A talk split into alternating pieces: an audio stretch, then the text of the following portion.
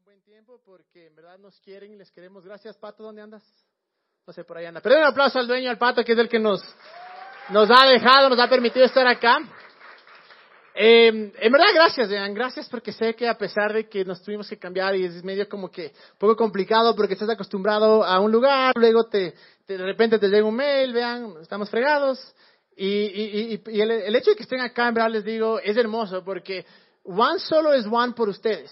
No, no es por lo que hagamos, no es porque, obviamente, somos chéveres, pero no es por eso. En verdad, one is one por ustedes. Y me encanta porque cada persona que, la mayoría de personas que, entran acá dicen, eh, llegué y, encontré un lugar donde la gente era súper amable, eh, en verdad no, no, no- tenían prejuicios, sino que me aceptaban. Y eso no, no lo hacen sino ustedes. Es que en verdad, gracias, gracias. Eh, como saben, estamos en la tercera semana de nuestra serie Sí se puede. Y la razón por la que llamamos Sí se puede es porque sí se puede tener un mejor año, sí se puede tener una mejor vida. No les puedo garantizar de que este 2017 va a ser el mejor porque tal vez no, tal vez una desgracia. Ojalá que no. Pero sí podemos hacer algo, sí podemos trabajar en nosotros y cambiar cosas eh, pe- pequeñas, tal vez una cosa a la vez, para poder llegar al punto en el que nuestra vida en realidad, en realidad mejora. Así es que eh, eh, hemos hablado, esta es la tercera semana, la primera semana hablamos sobre cómo la vida no es necesariamente fácil, porque creas en Dios, porque creamos en Jesús, porque, porque tengamos todas las ganas de que todo sea perfecto, muchas veces no es así. A veces vienen cosas que están fuera de nuestro control y es una desgracia, pero ya hemos hablado sobre paciencia, sobre perseverar y saber que, que las cosas no cambian de la noche a la mañana. Luego la semana pasada hablamos de una de las cosas que yo considero como tal vez las más importantes, que es la imagen que tenemos de Dios, porque de eso va a depender cómo vivimos nuestra vida, de eso va a depender la- las, cosas que, las direcciones que tomamos en verdad. Y hablé una cosa, yo hablé eh, sobre que Dios no estaba en control. Y me hicieron una pregunta muy buena y quiero aclarar porque no quiero que se quede eh, un poco esta parte confuso. Al yo decir que Dios no está en control y que la Biblia nunca dice eso, no me refiero a que Dios no sabe lo que te pasa, no me refiero a que le- lo que te sucede a ti le tomó por sorpresa. Dios dice, hijo de madre, estás fregado, ya no te puedo ayudar. No, no me refiero que las- la situación en la que estás es más grande que Dios, para nada, para nada. Si vamos por ese sentido, sí, tu vida está en las manos de Dios y nada se escapa de sus manos y Él es poderoso y Él es grande y puede hacer cualquier cosa. Eh, No hay nada más grande que en Él. Al yo hablar de que Dios no está en control, a lo que me refiero es que no todo lo que te ha pasado en tu vida viene de Dios. Que no todo lo que te ha sucedido hasta ahora es parte del plan de Dios. Y no todo lo que sucede en el mundo es mandado por Dios. Es interesante porque esta semana, no sé si leyeron estas noticias, pero había un predicador que su, su, su mensaje principal por el cual se hizo famoso es, es este, ¿no? Que la razón por la cual llegan las inundaciones es por los homosexuales. Y él decía que, claro, que Dios es el que les está castigando. Lo, no sé si es chistoso, interesante, es que hace dos semanas la casa de él se inundó. Llegó un, no hay que reírse porque es muy malo, pero ¿qué pasó? Vino una lluvia, un aguacero tremendo y ese- o sea, la, gente decía que irónico, ¿no? El- en, el vecindario donde el man vivía, casi ninguna casa está hecho pedazos, pero la casa del men está hecho pedazos. Del man, no del men. Pero, claro, la gente, yo, yo leía los comentarios, no, ah, es que el man no ha salido del closet por eso. Otros decían, toma, es Dios devolviéndote eh, eh, tu odio. Pero no, en realidad vivimos en un mundo donde suceden desastres naturales, no significa que Dios manda. Entonces, al yo hablar de que Dios no está en control, a eso me refiero que no todo lo que sucede en tu vida es mandado por Dios. Y no todo lo que sucede en tu vida tienes que aceptarlo y decir, bueno, es parte del plan de Dios. Sí, Dios es grande, sí, Dios es poderoso y puede usar esa cosa mala y transformarla, como dicen en Romanos, creo que es 8:28, que dice que, o 31, que todas las cosas obran para bien, de acuerdo, pero no significa que Dios te mandó. Y habíamos hablado cómo Dios es bueno y que es tan importante saber que Dios es bueno, es una característica de Dios, Él siempre es bueno. ¿Y por qué es importante saber esto? Primero, claro, la vida no es fácil, vamos a encontrar cosas difíciles porque si vamos a Dios, porque creamos en Jesús, no significa que todo va a estar bien, no.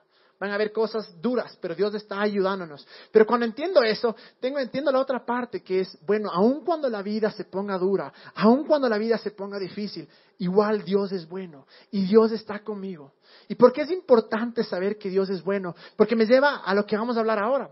Si es que yo no sé que Dios es bueno, ¿cómo puedo confiar en Él? Si yo pienso que Dios es el autor de mi dolor, es el autor de mi desgracia, ¿cómo voy a confiar en ese Dios? Y ahí es donde me lleva a lo que queremos hablar ahora.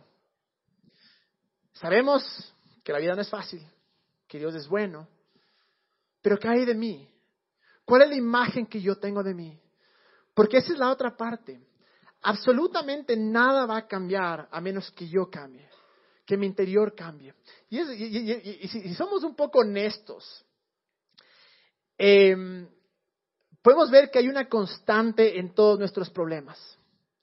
En todos los problemas que hemos atravesado en nuestra vida hay una constante. ¿Saben cuál es la constante? Yo sí sé, como diría Chiriboga. ¿Saben cuál es la constante? Recién le cachan, pues. ¿Saben cuál es la constante? Yo, tú. Tú mismo eres la constante en todos los problemas.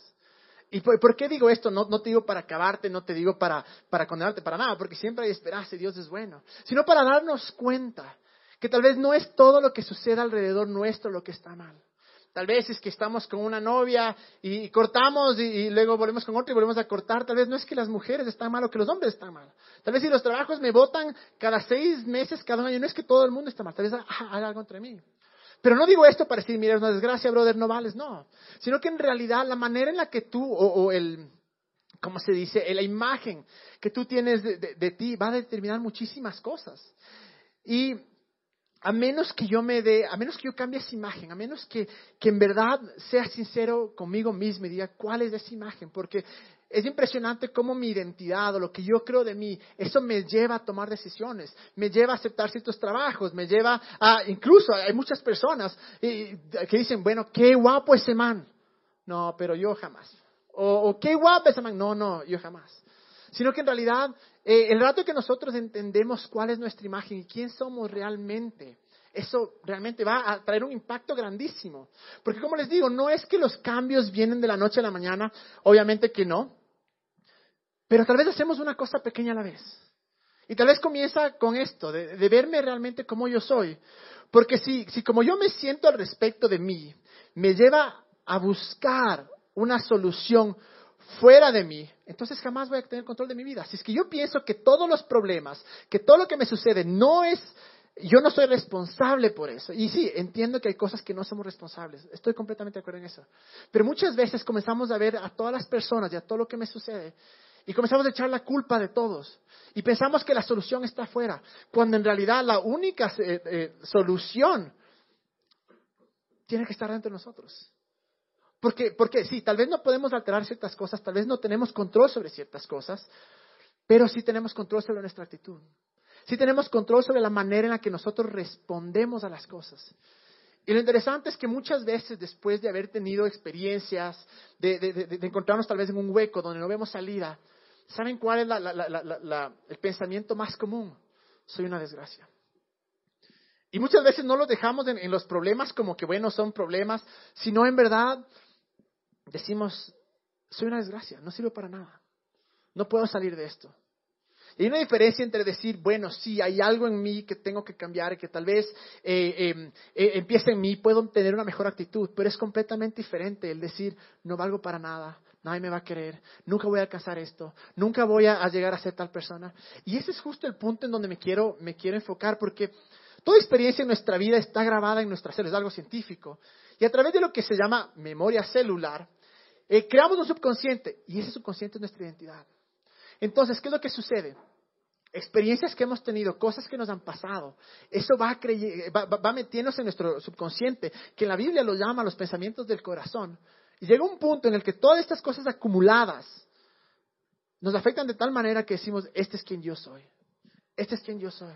Es por eso que muchas veces eh, niños desde que son pequeños tienen, han sido abusados tal vez por padres, familiares o incluso han sido bulleados desde chiquitos y crecen y, no son unas personas, no, tienen confianza en sí mismos. Son, eh, es difícil para ellos incluso relacionarse. ¿Por qué? Porque en algún punto las experiencias de su vida dictaron quién era él y cuál era su identidad. Pero el problema no es ese, el problema es cuando nosotros dejamos que esa identidad nos defina quién somos, o esos pensamientos, o esas experiencias, o lo que la gente nos ha dicho que somos. El momento que dejamos que eso nos define, estamos fregados. Porque todo el mundo puede decir cualquier cosa. Y no te va a afectar, afectar de una manera tan grande. O tal vez podría, tal vez no afectarte, sino hasta que el punto que tú dices, sí, este soy yo. Este soy yo, y aceptamos. Y es interesante cómo a veces cogemos nuestros pensamientos y como que les bloqueamos, como que decimos, no, esta es la verdad, y este soy, y esto es. Y es tan complicado romper eso a veces. Es demasiado complicado porque a veces, por ejemplo, eh, si yo digo, no, es imposible, en mi corazón yo ya tomo una decisión. En mi mente yo tomo una decisión, es imposible, punto. Y para mí, mi mente no va a ir al cómo lo puedo hacer, cómo puedo alcanzar, porque yo ya llegué a una respuesta y, me atrapé en esa respuesta diciendo es imposible. Y de la misma manera eh, sucede con nuestra identidad. Decimos, no, este es quien yo soy. Entonces, nuestro cerebro no va a ir más allá, no va a tratar de buscar soluciones alternativas o tratar de buscar un cambio, porque en mi corazón yo ya decidí quién yo era. Miren lo que dice en, Romanos 12.2. Dice, no se amolden al mundo actual, sino sean transformados mediante la renovación de su mente. Así podrán comprobar cuál es la voluntad de Dios, buena, agradable y perfecta. Déjale ahí un rato, porque hay, hay, muchas cosas acá. Primero que dice, no te moldes al mundo actual, o sea, no, no creas lo que todos te dicen. No hagas la manera, las cosas de la manera que todas las personas te dicen. Y si no, sé transformado mediante la renovación de tu mente. La transformación en nuestras vidas va a venir cuando renueves nuestra mente. La pregunta es a qué, porque claro, por acá tengo el pensamiento de que soy una desgracia, de que no valgo y, y tengo una autoestima o tengo una autoimagen pésima. Pero no es que de la noche a la mañana puedes decir, bueno, voy a blanquear mi mente, no pienso en nada y se va esto. No, siempre hay que reemplazar un pensamiento con otro. Y es la parte que dice acá, así podrá ser transformado. Transformado. La pregunta es, ¿renuevo mi mente a qué? Porque sí, dejo esto, o sea, voy a tratar de no creer esto, pero ¿a qué renuevo mi mente? Y la última parte dice, así podrán comprobar cuál es la voluntad de Dios buena, agradable y perfecta. Me encanta esto porque la voluntad de Dios es buena, es agradable y perfecta. Y un man una vez me preguntó, ¿Para quién? Y dije, para Dios, no, para ti. La voluntad de Dios para tu vida es buena, es agradable y perfecta. Es decir, que tú vas a estar feliz porque va a ser buena, va a ser agradable y va a ser perfecta. Y esa, esa palabra, eh, pon un ratito en el, versículo anterior. Esta parte que dice, eh, mediante la renovación de tu mente o el cambio de tu mente, en realidad esa es la raíz de la palabra arrepentimiento. Todos hemos escuchado esa palabra arrepentimiento, pero la raíz, la raíz griega, es metanoia que es cambio de mentalidad. Cambio de mentalidad. Es una palabra y es un término tan impresionante porque si nosotros queremos que nuestra vida sea lo que Dios quiere que sea, si queremos aceptar lo que Dios nos quiere dar, en algún punto de nuestra vida tenemos que coger y decir, bueno, tengo que cambiar mi mente, tengo que, renovar mi mente. Y esta es, cada vez que nosotros podamos leer en la Biblia este, este versículo o esta palabra arrepentimiento, hay que ponerla así, cambia tu mente cambia tu mente. Por eso eh, el arrepentimiento, si, si, vamos a hablar un poquito más allá de, digamos, de Jesús primero dijo, arrepiéntanse. Juan el Bautista dijo, arrepiéntanse porque el reino, viene el reino de los cielos, ¿no es cierto? O está la mano. Entonces, ¿qué es lo que estaba diciendo? No necesariamente está hablando, mira, deja tus pecados de lado, no. Decía, cambia de mentalidad. Y en verdad, cuando el arrepentimiento no es el que llora, patalea y dice, ay, me siento mal, eso no es arrepentimiento, eso es sentirte mal, eso es remordimiento. El arrepentimiento no es ni siquiera cambio de dirección, como muchos lo dicen, eso es el resultado del arrepentimiento. El arrepentimiento, en verdad, es decir, a ver, esto pasó, pero esto no es quien yo soy. Sí, ayer me metí la chuma de la vida, me di puñetes, me eché con unos dos, pero eso no es quien yo soy. El arrepentimiento es decir, hice esto, o sea, sí está mal, no, podemos tampoco ser, eh, hacernos los locos, sí está mal, gracias a Dios porque tú me has perdonado, pero eso no es quien yo soy. Yo no soy una persona que necesita de eso. Yo no soy una persona que vive de eso. Y el problema de identidad es que eh, muchas veces pensamos que somos lo que hacemos. Y es impresionante cómo una verdad nuestras acciones nos definen. O sea, nosotros dejamos que nuestras acciones nos definen. Y nosotros mismos definimos. O sea, si conocemos un pana que le encanta el trago, ¿qué es el borracho? El mujeriego. O sea, nosotros mismos somos los que les ponemos el mal genio. Ponemos esos, el, el, el, el, el pillo, pícaro, o la que le gusta a los hombres. Eh, pero ¿qué pasa? Ponemos de esta manera, ¿no es cierto? Nosotros somos los que comenzamos a definir a las personas por sus acciones y nosotros mismos los definimos a nosotros por nuestras acciones. Cuando en realidad eh, nosotros no somos nuestras acciones, o sea, sí, nuestras acciones reflejan nuestros pensamientos, reflejan nuestras creencias. Pero hay algo mucho más allá. Hay algo mucho más allá que es el verdadero tú, que es quien Dios dice que, que, que tú eres y claro, nosotros nos juzgamos bajo lo que hacemos. Pero si nosotros comenzamos a entender quién somos, porque nuestras acciones, una vez más, vienen de nuestras creencias, de nuestros pensamientos más dominantes, de lo que nos enfocamos. Pero si es que nosotros de cierta manera comenzáramos a entender quién somos en nuestro interior, y haríamos que nuestra mente se alinee con eso y nuestro enfoque sea en eso. Vamos a realmente a, ver cambios, yo creo, drásticos, increíbles. Miren lo que dice eh, 1 Tesalonicenses 5:23. Y en verdad, para, para controlar nuestro comportamiento, para cambiar, no se necesitan más reglas, más leyes, no. Vamos a encontrar formas de romper las reglas, de romper las leyes. E, e, así es, lamentablemente, así somos como seres humanos. Lo que se necesita en verdad es entender quién somos. ¿Quién somos dentro de nosotros? Porque ¿qué sucede? Eh, comienza el, primer, el, año y decimos, bueno, dije, madre, yo ya el, tabaquito le dejo de lado, no se me olvido, tres semanas, cuatro semanas, al, en febrero ya desesperado, dije, madre, otra vez a la cajetilla. ¿Por qué? Porque en, nuestro, eh, en nuestra mente, una vez más, sí pensamos que la acción iba a o, o, el dejar de hacer ciertas cosas iba, iba a cambiar mi interior, pero no es así. Para cambiar tenemos que ir a la raíz, a lo profundo de quién somos. Miren lo que dice Primera de Tesalonicenses 5:23. Dice que Dios mismo, el Dios de paz, lo santifique por completo y conserve todo su ser. Espíritu, alma y cuerpo. Todo su ser. Irreprochable para la venida de nuestro Señor Jesucristo. Pero eso quiero enfocarme en esta parte que dice todo su ser, espíritu, alma y cuerpo. Somos espíritu, alma y cuerpo. ¿Dónde está Leo? Leo, estás por aquí. ¿Dónde está? Uy, ya se ha salido. Sebas, ¿alguno? Pues. Vente, Sebas, vente, vente. Necesito tu ayuda. He traído aquí una maravilla. Es un juego de niños, pero voy a usarlo porque, en verdad, la última vez que usé esto fue hace años en OneHeart y la gente no se olvidó. Porque alguien vio ahora y me dijo, ah, es la cajita del, del espíritu de mi cuerpo. Y dije, exactamente. Entonces, Ahí vimos en el versículo, pone otra vez el versículo de Estefano, porfa, dice, todo su ser. En nuestro ser nosotros somos espíritu, somos alma y somos cuerpo. Ven, vente Sebas para acá. Vos vas a, hacer mi... Tengo ahí. Necesito las dos manos, pues. Pero mejor esta abrazo. Listo. Ok. Entonces somos tres, espíritu, alma y cuerpo, ¿no es cierto? Les voy a separar. Este es, este es el cuerpo, porque obviamente es lo que se ve, ¿no es cierto? Eh, este es el, alma, que es lo que no se ve y que está como que entre el espíritu, es como que la conexión entre el espíritu y el cuerpo, ¿ya? Y... ¡Ta madre! No le da la gana de abrirse al alma. ¿eh? Eso. Este es el alma. Y este, como no encontré la tercera bola, tocó coger este. Así es que este es el espíritu, ¿ok?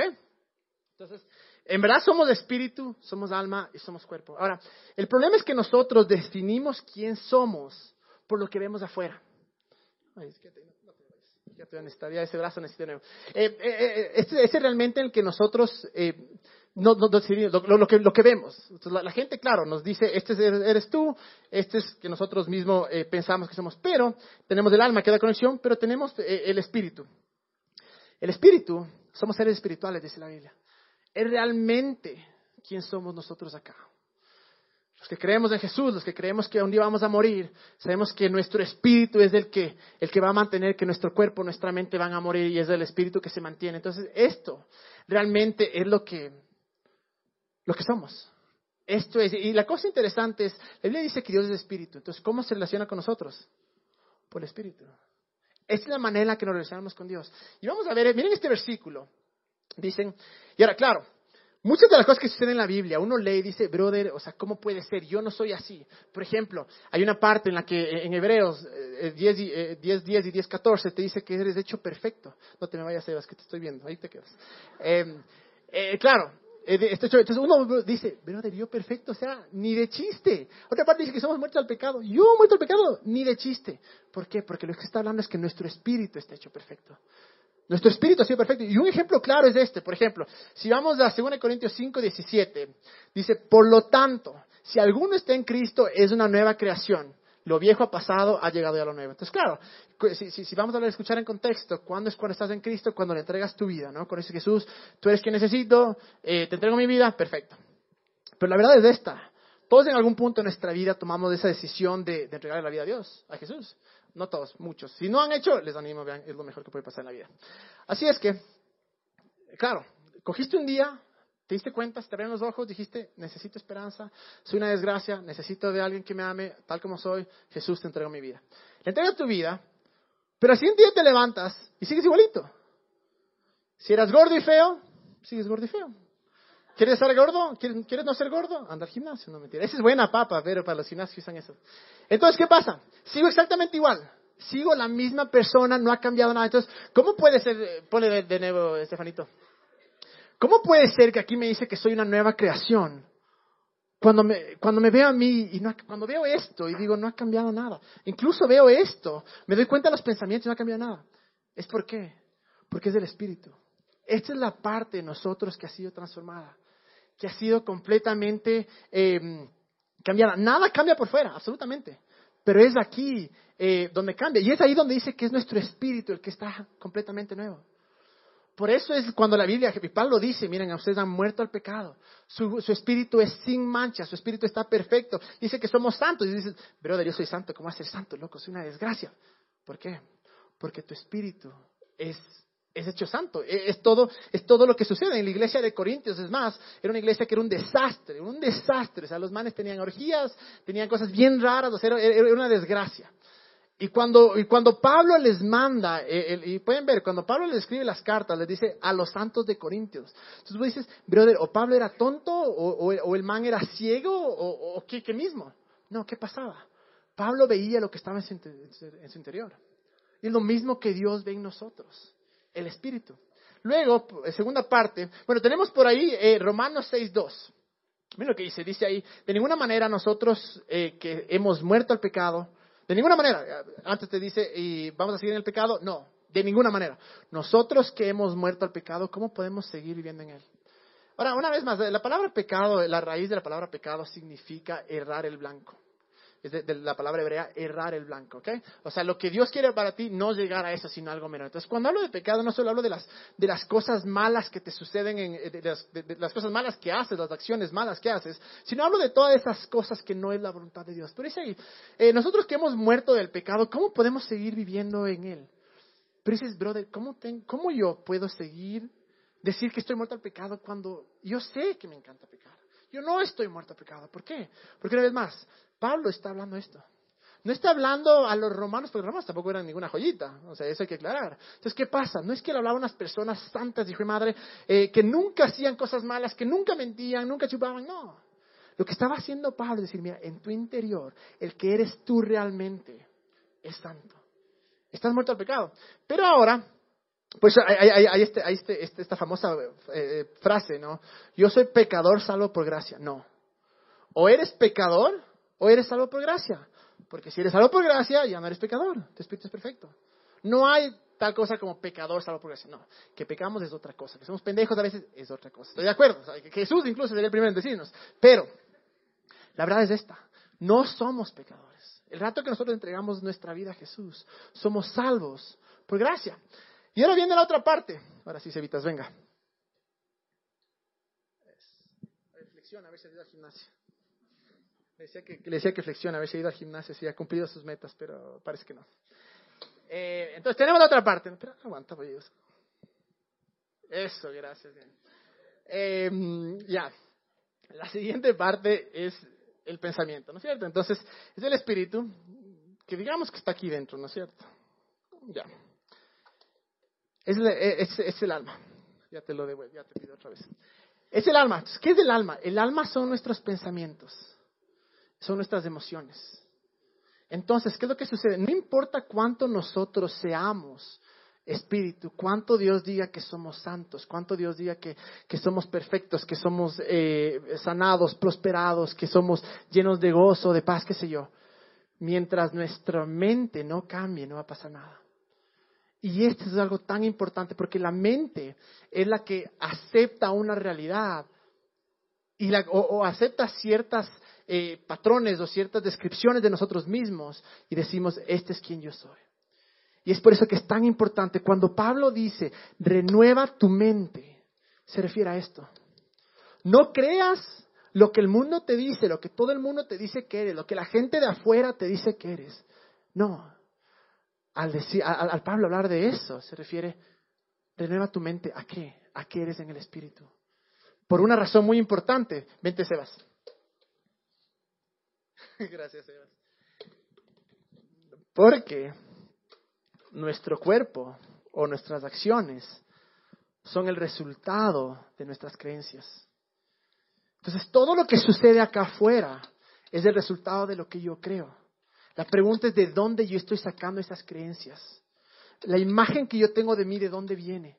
¿Viene de todo lo de afuera o viene simplemente de, de, adentro? Muchas veces, como les decía, eh, no, somos tan tergos decimos, no, este es quien yo soy, este es quien yo soy, este es quien yo soy. Nunca podría hacer esto, nunca podría alcanzar esto, nunca me pasaría a mí, nunca me darían ese trabajo, nunca me, me entraría a esta universidad, qué sé yo, no, esa man nunca me aceptaría, no sé. Y así somos. Porque en verdad lo que nos domina no es el cuerpo, el cuerpo solo es un vehículo que, nos, que, que, que hace las acciones que nuestro cuerpo le dice. Pero en realidad lo que guía nuestro cuerpo es nuestra, nuestra mente, es nuestros pensamientos. Pero cuando nosotros eh, cambiamos el enfoque de los pensamientos y no nos enfocamos en lo que nos dice la gente, en lo que creemos o nuestras experiencias, sino que nos enfocamos en lo que realmente dice Dios, que soy santo, que soy hecho perfecto, y les voy a contar unos, unos versículos más, que son impresionantes. Si queremos cambiar, no podemos pensar que solo por dejar de hacer ciertas cosas voy a cambiar. No, es bueno, obviamente que sí. Pero eso no va a cambiar mi interior. Mi interior solo va a cambiar cuando yo cambie mi mente. Qué cargoso esto, tenga, vea. Eh, mi, mi interior solo va a cambiar cuando yo tenga algo a que cambiar. Y ese algo a que cambiar es lo que yo puedo escoger. O escojo lo que todo el mundo me dice, lo que las experiencias me dicen, lo que me han dicho hasta ahora, y me enfoco en eso. O en verdad escojo lo que Dios dice. Porque vamos a hacer un, ejercicio eh, súper, súper eh, fácil, porque es así sencillo. En lo que tú te enfocas en lo externo, eh, hacia allá va a ir tu vida. ¿okay? Por ejemplo, todo lo que eh, es chistoso porque nuestra, nuestra mente está, nuestra vida está llena de información y de cosas que leemos, que vemos, que, escuchamos. Y si en algo nos enfocamos, eso esos pensamientos dominantes van a guiar nuestra vida. Entonces, ¿qué es lo que hay que cambiar? El enfoque. El enfoque. Entonces, vamos a hacer una cosa, ¿ya?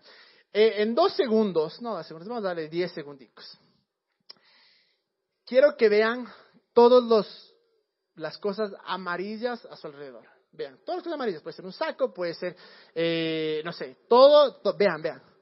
Busquen, busquen bien, busquen bien, busquen bien. ¿Listo? Ahora quiero que todos cierren sus ojos. Cierren sus ojos. Cierren, cierren, cierren, cierren, cierren sus ojos. Y díganme una cosa, quiero que en voz alta me digan todos los objetos azules que vieron. Nadie. ¿Por qué? A menos que ya tengas un, una, o hayas hecho trampa, no hayas visto ya. Eso, uno, y bien, buena. Pero ¿qué sucede? Nosotros nos enfocamos en lo amarillo. Nuestra vida estaba, los pensamientos de ahorita estaban enfocados en lo amarillo. Pero si ahorita yo les digo, miren alrededor, buscan cosas azules, van a encontrar. La Biblia, no se olviden que la Biblia dice, busca y hallarás. Busca y hallarás. ¿Hacia dónde está tu enfoque? Hace un momento vimos, claro, te enfocaste en lo amarillo, ¿cómo vas a saber lo que es azul? No, porque tu enfoque te está llevando allá, hasta allá está lleno tus pensamientos y todas tus fuerzas están dirigidas allá. Pero cuando reenfocas, dices, no voy a buscar lo amarillo, voy a buscar lo azul, que obviamente sería, voy a buscar lo que Dios dice. Mi enfoque va a estar en lo que Jesús dice no en lo que la gente me dice, no en lo que otros me dicen, no en lo que mis experiencias me dicen. Vamos a ver Efesios 4:24. Dice esto, dice, y vístanse del nuevo hombre que ha sido creado a semejanza de Dios en justicia y santidad de verdad. Déjale un ratito porque es tan impresionante este principio. Es un principio que si es que solo entendemos nos puede transformar la vida por completo y estoy convencido que vamos a ver cambios increíbles si podemos eh, encontrar este versículo. No sé si ya leen, pero lo que dice es que nos pongamos, eh, que nos vistamos del nuevo hombre. Y luego dice que ha sido criado, eh, creado a semejanza de Dios en justicia y santidad de verdad. Este principio de ponerse el nuevo hombre, ¿qué significa? O sea, no, no, no es que te puedes poner, no, obviamente. ¿Qué significa? Quitar mi viejo hombre, mi vieja manera de pensar, y me pongo el nuevo hombre, la nueva creación, lo que Jesús dice que soy, lo que Dios dice que soy. Entonces, cuando yo me enfrente, enfrente a circunstancias complicadas o, situaciones de mi vida donde digo, no tengo salida, estoy fregado, o simplemente no puedo hacer, jamás voy a alcanzar a esta persona, soy un desastre, o incluso cuando hablemos de, de adicciones o cosas.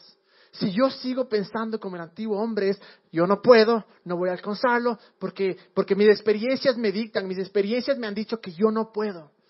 Pero cuando usamos, vuélvele por favor, cuando volvemos a este versículo que es tan claro y dice, pónganse, vístanse el nuevo hombre.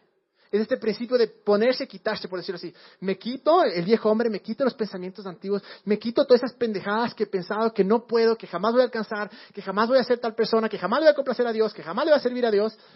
Y me pongo el nuevo hombre. Soy tal y como Dios quiere que sea.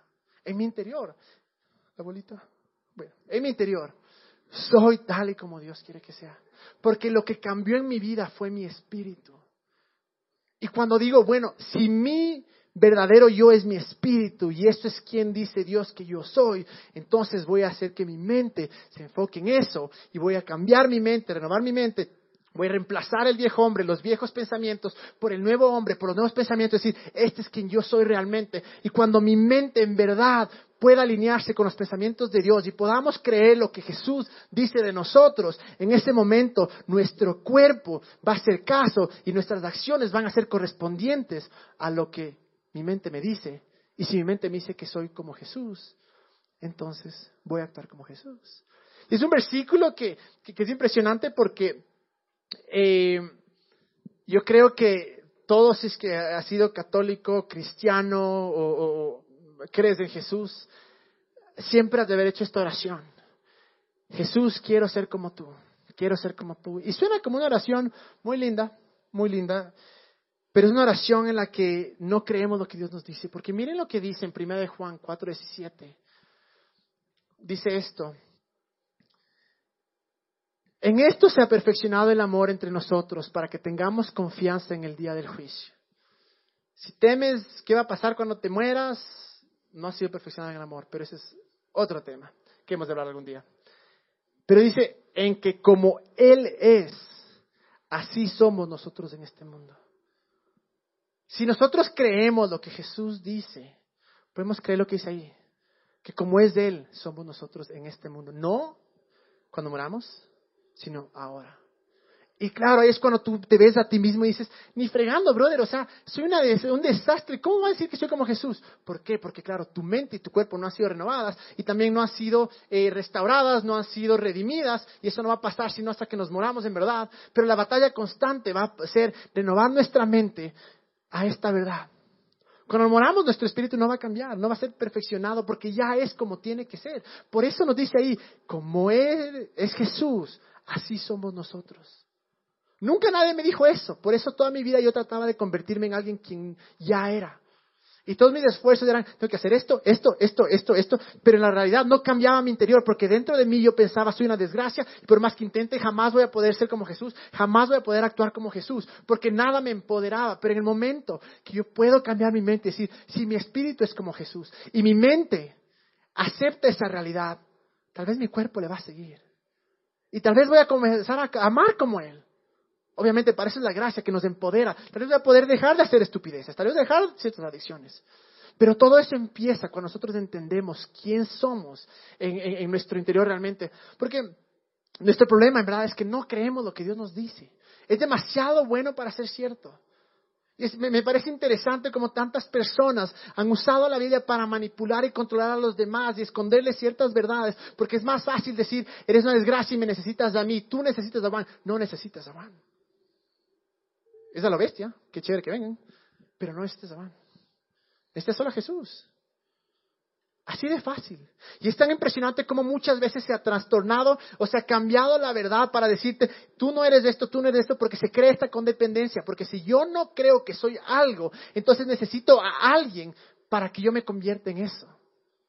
Pero si yo creo que ya soy, si yo creo que ya soy como Jesús, solo dependo de Dios y no dependo de, nadie más. Y ahí es donde va nuestro enfoque. Voy a pedir que la banda venga. Ahí es donde va nuestro, nuestro enfoque realmente.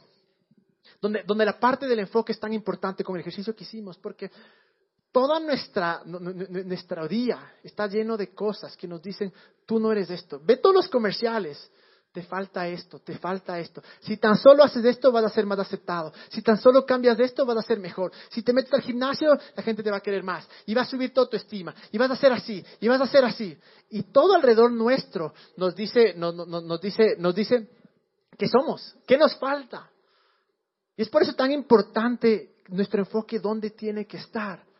Pero claro, si es que nuestro enfoque, yo les digo, los que me conocen saben que realmente no creo que soy raro, en verdad no creo que sea raro, entonces yo sí veo películas, yo sí escucho música que no es eh, de Dios, o sea, no es cristiana, excepto reggaetón, eso sí no es de Dios. No escucho, eh, no veo, no, no, no, o sea, veo un buen show, veo una buena película, obviamente trato de, evitar ciertas películas que son ya medio, medio cochinas, eh, o que sé que realmente me van a dañar la mente, pero ¿a qué me refiero? Si dejamos que nuestra vida sea influenciada por todo eso, si dejamos que toda nuestra vida sea enfocada en las películas, en, las canciones, en lo que leemos en las revistas, tal vez nuestra vida no va a tener un cambio. Porque tal vez vamos a seguir pensando que nos falta algo. Vamos a seguir pensando que no somos algo. Y que si tan solo cambio esto voy a ser feliz. Si tan solo me dan ese trabajo voy a ser feliz. Y sí, tal vez te dan el trabajo, espectacular, va a ser hermoso. Pero si eres miserable sin trabajo, vas a ser miserable con trabajo. Es una de las verdades que yo he tenido que, que, que, en verdad eh, darme cuenta. Que si soy ahora miserable con las cosas que me faltan, cuando tenga esas cosas igual voy a ser miserable. Porque voy a seguir teniendo, teniendo ese sentido de, de que algo me falta, de que algo no tengo, de que estoy incompleto. Pero si mi enfoque está en todo eso todo lo que escucha eh, mis oídos, todo lo que entra por mis ojos, es cosas que me dicen que te falta, que te falta, que te falta, que te falta, voy a seguir viviendo la misma vida, por más que crea que Dios es bueno, por más que crea que toma cambio, que, el, cambio, que el cambio se demora, voy a seguir siendo el mismo. Porque lo que estoy alimentando a mis pensamientos es lo externo. Pero si cambio el enfoque y digo, no, voy a, voy a alimentarme, voy a creer lo que dice ahí. La Biblia está llena. Vayan a, Google si quieren, facilito. Pongan versículo, en él versículos, en él, a través de él, con él versículos. Y les va a salir una lista inmensa. Y son todas las cosas que dice la Biblia que somos en Jesús. Porque si soy una desgracia si no estoy con Jesús, pero Jesús está conmigo siempre, nunca se va a ir. Nunca nos va a dejar. Y este versículo que está en Proverbios que dice, guarda tu corazón sobre todas las cosas, que lamentablemente se ha mal utilizado para decir, brother, no te puede gustar nadie, no puedes salir con nadie, y por eso los creyentes son todos solteros. Eso, hay un amén, gracias. Podemos sentir el dolor y la frustración acá adelante. Está mal utilizado este versículo. Eh, sí estoy de acuerdo, no puedes regalar tu corazón a cualquier persona, obviamente. Pero lo que habla, porque luego dice, porque de él mana la vida, es eso. ¿Qué estás escuchando? En tus pensamientos, en tu corazón, ¿qué realidad estás aceptando? A eso se refiere que guardes tu corazón. Que no recibas todo lo que ves afuera y lo hagas tuyo y digas, este soy yo. Sino guarda tu corazón a lo que Dios realmente dice que somos. Y, y quiero terminar con este versículo, Colosenses 2.10. Es uno de los versículos más hermosos que hay. Y ustedes están completos en Él, quien es la cabeza de todo principado y autoridad. Pero quiero enfocarme en esa primera parte. Y ustedes están completos en Él. Ustedes están completos en Él. No necesitamos nada. Estamos completos en Él. Él es todo lo que necesitamos. Él es todo lo que necesitamos. Estamos completos en Él. Y mientras nuestra mente no sea renovada a esa realidad y no podamos decir, soy completo en Él, nuestra vida va a ir aquí y así y así, porque siempre vamos a esperar que algo más nos llene. Y sí, e-, es impresionante porque cuando estás lleno de Dios, como que las cosas disfrutas mucho más, muchísimo más. Estás hecho pedazos y, te sale algo más, como que qué chévere, pero a las dos semanas, dos meses estás hecho pedazos. Pero cuando estás lleno de Dios y ya estás, si le has entregado tu vida a Dios, ya estás lleno de Dios. Así de fácil. Pero ese versículo que dice, en Él somos completos, eso es lo que me quiero enfocar esta noche. En Él somos completos, no necesitamos nada más. Todo lo demás es extra. No vamos a ser completos. No es que mientras yo ore más, lea más la Biblia, que son cosas espectaculares. Obviamente, eso es parte de enfocarnos y hacer que nuestra vida sea transformada, que nuestros pensamientos sean transformados. Pero si yo voy hacia Dios con este sentido de que me hace falta, de que no soy completo, no voy a ser completo. Si mi relación con Dios se trata de que voy a hacer esto para hacer, y voy a orar más, y voy a ayunar más, y voy a, leer más la Biblia, que son cosas extremadamente buenas, pero si mi motivación es para yo parecerme más a Jesús, no creo que soy completo. Y toda mi vida voy a tratar de convertirme en alguien que ya soy. Va a ser como que ese perro, ¿no es cierto? Que cuando se han visto que se come la cola y se da vuelta, ¿sí han visto? Si no han visto, verán, pongan en YouTube también perro que se come la cola y van a ver. Pero vamos a hacer así, vamos a tratar de, de, agarrar y de conseguir algo que ya somos, que ya lo tenemos.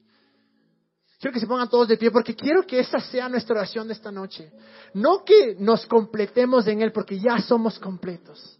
Claro, si nunca les has entregado tu vida a Jesús, te animo. Es a lo bestia. Es duro, sí, no es fácil, no. Pero esa paz que te trae Él es única. Te animo, entrégale tu vida a Jesús. Es tan fácil como decirle, Jesús, aquí está mi vida. Pero para aquellos que hemos entregado nuestra vida a Jesús, no tenemos que tratar de completarnos más. Porque ya tenemos lo único que nos completa, que es Jesús. Y mientras adoramos en este momento, voy a orar y luego vamos a ir eh, a adorar, pero quiero que nuestra adoración sea justo eso. Gracias porque soy completo. Gracias porque soy lo que tú dices que soy. Gracias porque en mi espíritu ya soy hecho perfecto y por eso puedo ser lo que tú eh, pones en mi corazón, lo que tú me has llamado a ser. Y es la razón por la cual nos reunimos aquí en Juan. Sí, pasamos chévere, pero más que nada para decir, soy completo. No hay barreras entre tú y Dios. ¿Has pecado? Sí, yo también. Dios eh, no está enojado, no se alejó. Una vez vi una foto de una paloma que estaba yéndose así. Cuando pecó dije, pucha, pobres de estos que creen eso. No, Él nunca se va, te prometió. Somos completos, tenemos nuestros ojos. Jesús, te damos gracias, Dios, porque tú eres bueno, porque tú eres todo lo que necesitamos. Oramos, Señor, que, en, esta, en esta noche, Dios, tú nos des esta revelación de quién somos en ti. Enséñanos a vernos como tú nos ves, Dios. Ayúdanos a creer que somos quien tú dices que somos, Jesús. Ayúdanos a creer y saber que hay algo más allá de lo externo, de lo que vemos, sino que hay algo que ha sido hecho perfecto, que está en nuestro interior, que eres tú, Dios. Y yo oro, Señor, para todos aquellos que están deprimidos, que están estresados, que, han tenido esta carrera de, de, tratar de convertirse en alguien. Yo oro que esta sea la noche donde tú tocas los corazones y dices, eres completo, no busques más. Eres completo, no busques más.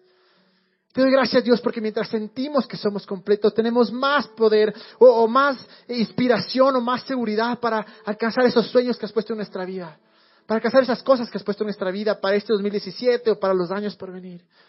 Pero yo oro, Señor, mientras te adoramos, Jesús, que una revelación divina caiga sobre nosotros, o que entendamos que los ojos de nuestro corazón se abran para entender quién somos en ti. Yo proclamo, Dios, que todos los que estamos acá, sea esta noche, durante esta semana o en corto tiempo, podamos entender que somos completos en ti. En el nombre de Jesús. Amén.